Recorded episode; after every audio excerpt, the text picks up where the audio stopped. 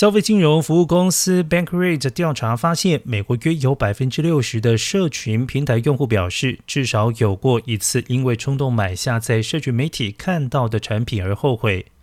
Bankrate 分析后发现，罪魁祸首可能是社群媒体无孔不入的定向广告，而这些广告让新产品变得触手可及，让人更难以抵抗冲动购物。此外，根据 IPSOS 的民调显示，约有三分之一的受访者表示，他们最近冲动购物的主要原因是认为商品便宜，价格到不容够错过，为了捡便宜而买。